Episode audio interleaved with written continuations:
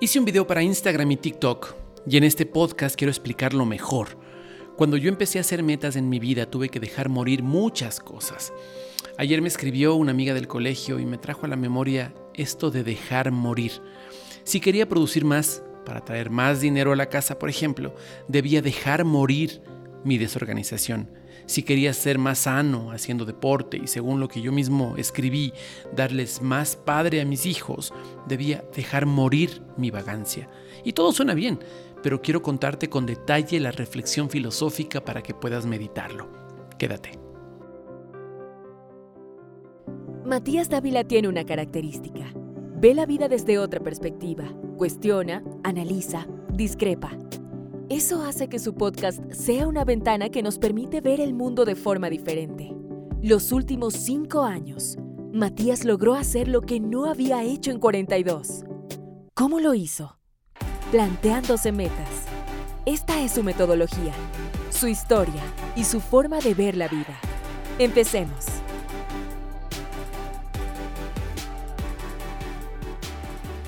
Te dije que para contar lo que quiero contar me remitiré a todo lo que me ha traído sabiduría. La Biblia es uno de esos libros, pero también debo decirte que no soy religioso, no me pertenezco a ninguna religión ni a ningún credo, ni creo que la Biblia sea el único libro inspirado por Dios, como cree la cristiandad. De hecho, creo que el Antiguo Testamento tiene muchos momentos que en absoluto son inspirados por Dios, pero de eso hablaremos en otra ocasión.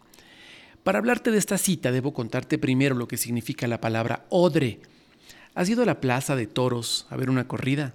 La bota de vino, que viene del cuero de un animal, ese se llama odre. Eso es un odre. Ahora sí, nunca me detuve a pensar en un versículo que traigo a la memoria ahora, sino hasta, hasta estos momentos que se me viene a la cabeza. Y está en Mateo 9:17. Y dice así, ni tampoco se echa vino nuevo en odres viejos. De hacerlo así se reventarán los odres, se derramará el vino y los odres se arruinarán. Más bien, el vino nuevo se echa en odres nuevos y así ambos se conservan. ¿Mm? Echar vino nuevo en odres nuevos. Interesante y lo explico. Voy a traer un ejemplo y voy a poner un ejemplo extremo para para luego aterrizarlo a la vida cotidiana. ¿Te parece? Imaginémonos a un drogadicto. Para que salga de su dependencia se nos ha ocurrido conseguirle un trabajo. ¿Sabes lo que va a pasar?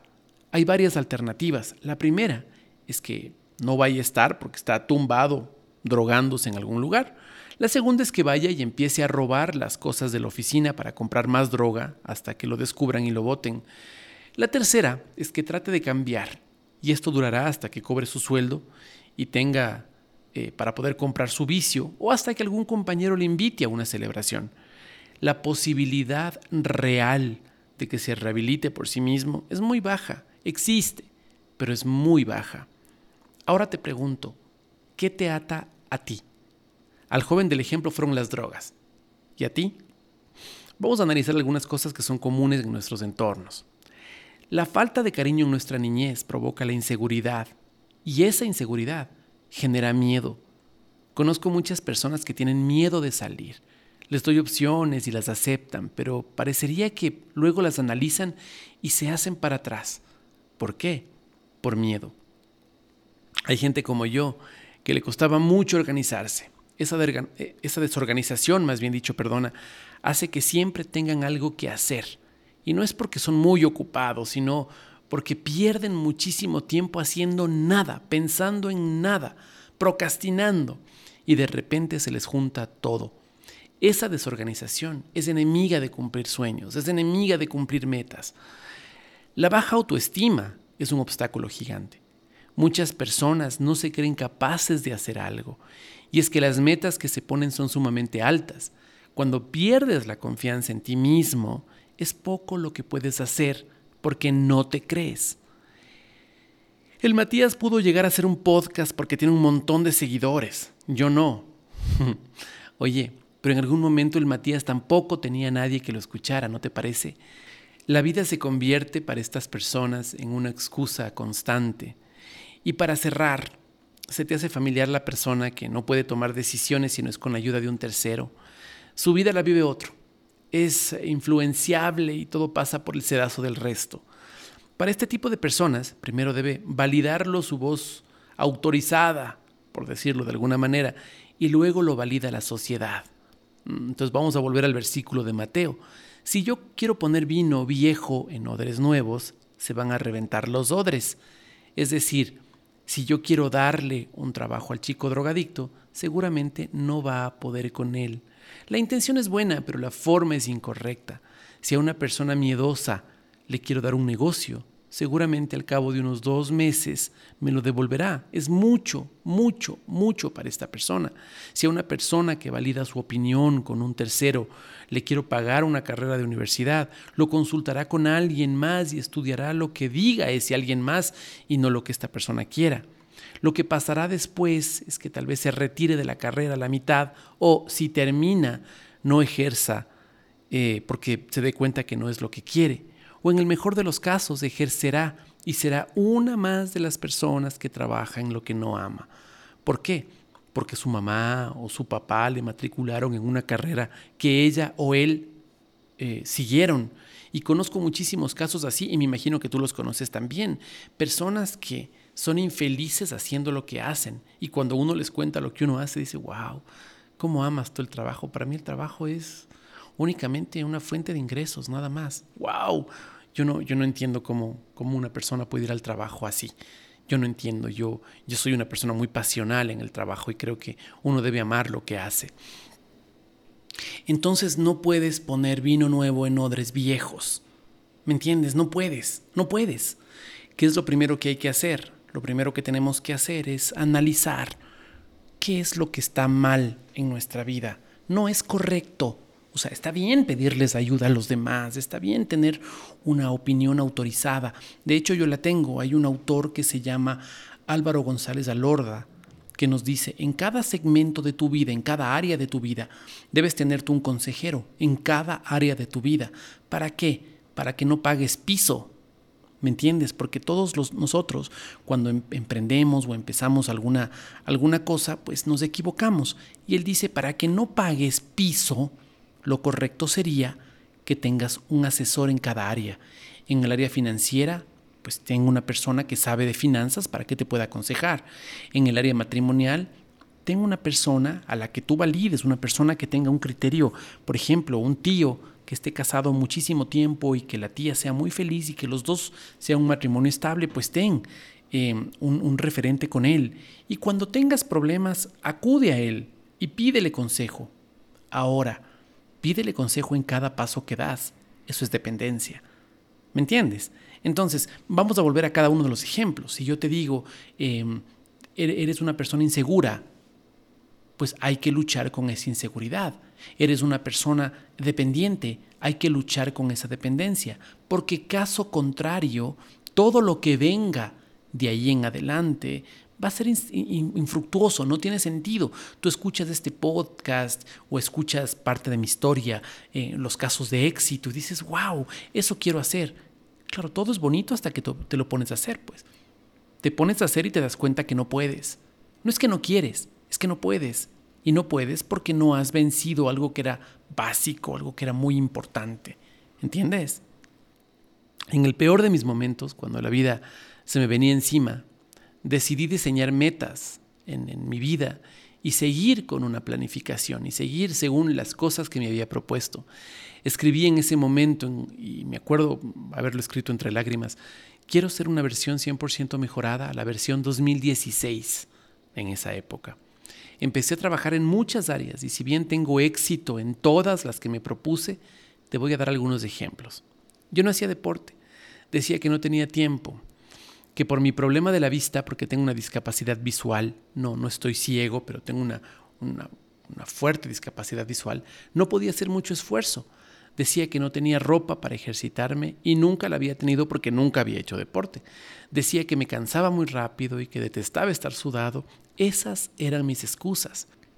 Un buen día me compré ropa, una sola parada, y decidí salir a caminar 30 minutos. Ahí empezó todo. Al principio volvía medio muerto y no veía ningún resultado. Me había comprado una moto, así que todo lo hacía en moto, hasta ir a la tienda iba en moto. Luego de caminar por un mes y probarme que sí podía, decidí nadar. Empecé haciendo dos largos en la piscina y luego salía. Al día siguiente duplicaba a cuatro. Y así hasta que llegué a ser treinta. Terminaba casi ahogándome y como nunca había hecho deporte, no sabía cómo hacerlo y me metí al agua sin calentar. Terminé lesionándome el hombro por cinco meses. Otra vez dejé de hacer ejercicio. Ya tenía otra excusa. Hoy, el momento en que estoy grabando este podcast, salgo todos los días a hacer una hora de ejercicio. Pero no solo eso, nunca me gustaron las verduras. Hoy las como porque sé que van a fortalecer mis objetivos. No he dejado de comer golosinas, pero las consumo menos, tal vez porque sé lo que cuesta bajarlas. No he hecho la reflexión, pero instintivamente creo que eso es lo que ha ido pasando. Hoy trato de comer menos carbohidratos y no es porque me senté y luché con mi afición a la comida, no. Es como es como un orden natural. El cuerpo ya no me pide ciertas cosas y así me siento mejor. Yo no pensaba que esto pasaba a nivel del deporte, pero esto es usualmente lo que suele pasar. En la hora que hago ejercicio, no solo que oxigeno más mi cuerpo porque salgo al parque, sino que genero dopamina. ¿Qué significa esto? Que ahora soy una persona mucho más positiva frente a la vida y que tengo el 30% más de posibilidades de encontrar soluciones a los problemas que tengo. Esto es lo que hace la dopamina. He mejorado en todo sentido. Los resultados físicos que logro son muy pequeños. Nadie dice, oye, qué bien que te ves, ni nada por el estilo. Pero yo veo que me voy sintiendo diferente. Soy yo el que tiene más resistencia. Soy yo el que está más sano. Luego de un año de haber tenido COVID, me hice una prueba de antígenos. La base son 250. Yo tenía 4600. ¿Cómo? Estoy convencido de que mucho se debe a la alimentación y al ejercicio. Voy poniendo el vino nuevo en un odre nuevo. ¿Qué pasaría si las rutinas no hubieran cambiado? El ejercicio no serviría para nada. Te hablé del ejercicio porque es lo que más está de moda, pero podría hablarte de mi relación con mi madre, que cambió increíblemente. Te podría hablar de cómo mejoré mis relaciones afectivas con mi familia o de cómo logré hacerme inversionista luego de haber pasado 20 años sin un centavo en el bolsillo. Tengo éxitos en el plano profesional, afectivo, laboral, con mis relaciones familiares más íntimas y con las más lejanas, eh, en mis hobbies, y en general el tiempo que me doy a mí mismo. Estoy feliz porque veo el trabajo y me siento muy orgulloso de la persona en la que me he convertido. Pero tal vez el mayor de mis desarrollos ha sido en la parte espiritual. Un adagio dice que cuando el discípulo está listo aparecen los maestros. Ha sido increíble la forma en la que yo he crecido, particularmente, no te hablo de mí. Pero todo esto lo debo haber roto el odre viejo para que pueda entrar el vino nuevo. En mi caso, el gran pero era la desorganización. Yo tengo que ponerme alarmas y agendar algunas cosas, algunas cosas sumamente básicas para poder hacerlas. Puede ser que para ti sea una exageración, pero para mí es sumamente útil. Cuando empecé con este proceso yo no me creía, yo no me creía a mí mismo, no me creía, no tenía confianza en mí. Pero con ejercicios pequeños y hasta bobos empecé a creerme. Y te voy a contar uno para que te rías. Era tanta mi inconstancia que decidí llenar de agua un vaso todos los días a las 5 y 32 de la tarde. Todos los días llenaba el vaso y lo ponía en una repisa. Mira, un vaso con agua. Decidí llenar un vaso con agua todos los días a las 5 y 32 de la tarde y ponerlo sobre una repisa. No sabes la alegría que tuve cuando me di cuenta que lo había hecho por 30 días. No te imaginas, era una tontería. Para mí significaba muchísimo. Tal vez para ti sea motivo de chiste, de risa, pero para mí fue sumamente grande, gigante.